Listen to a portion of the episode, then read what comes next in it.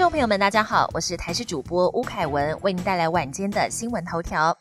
今天新增三例境外移入，均来自印尼，持有阴性报告。我国今天新增三名境外移入个案，他们都是来自印尼的移工，跟过去的个案一样，有附登机前三天的核酸检验阴性报告，或者是曾经在当地裁剪过，也让人怀疑检验报告的真实性。指挥中心也规划未来要请印尼当地的驻外场馆协助寻找具有认证的检验机构，要求未来移工入境之前都要到指定的机构裁剪阴性才能放行。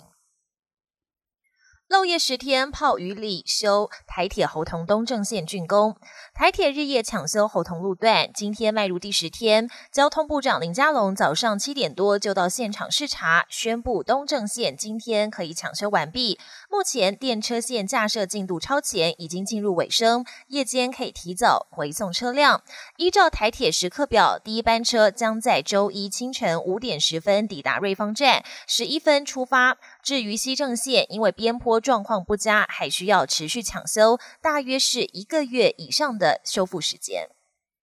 永康街芒果冰始祖吴玉景将在年底歇业。台北永康街的芒果冰国际知名，不少国际观光客到台湾都会来上一盘，但现在却传出了倒店潮。像是有永康街芒果冰始祖之称的 Ice Monster，去年九月才进驻永康商圈，不料今年就受到疫情冲击，吴玉景将在年底歇业。而进驻永康街已经七年多的芒果冰名店芒果皇帝，也将在这个月二十二号熄灯。老板坦言，疫情冲击太大，开店一天就赔一天，只能忍痛收摊。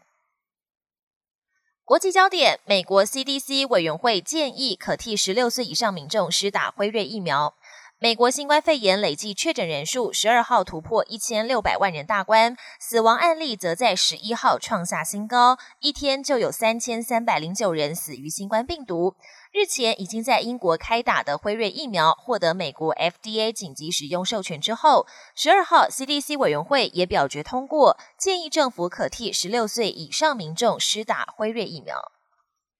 疫情严峻，俄罗斯为医护提供骑马减压疗法。新冠肺炎疫情席卷全球，第四大疫区俄罗斯过去二十四小时新增两万八千多人染疫，五百六十人病逝。但莫斯科当局至今都还不愿意严格实施禁令。幸好有马术中心特别为医护跟职工提供罕见的骑马减压疗法，来帮助他们疏解庞大的工作压力，以免医疗照护体系崩溃。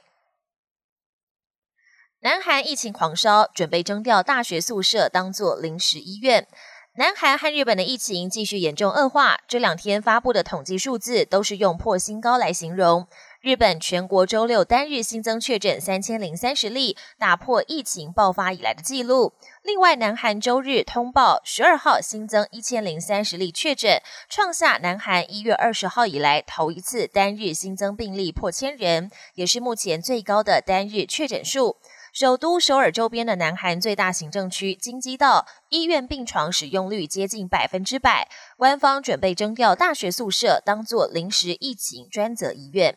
本节新闻由台视新闻制作，感谢您的收听。更多内容请锁定台视各节新闻与台视新闻 YouTube 频道。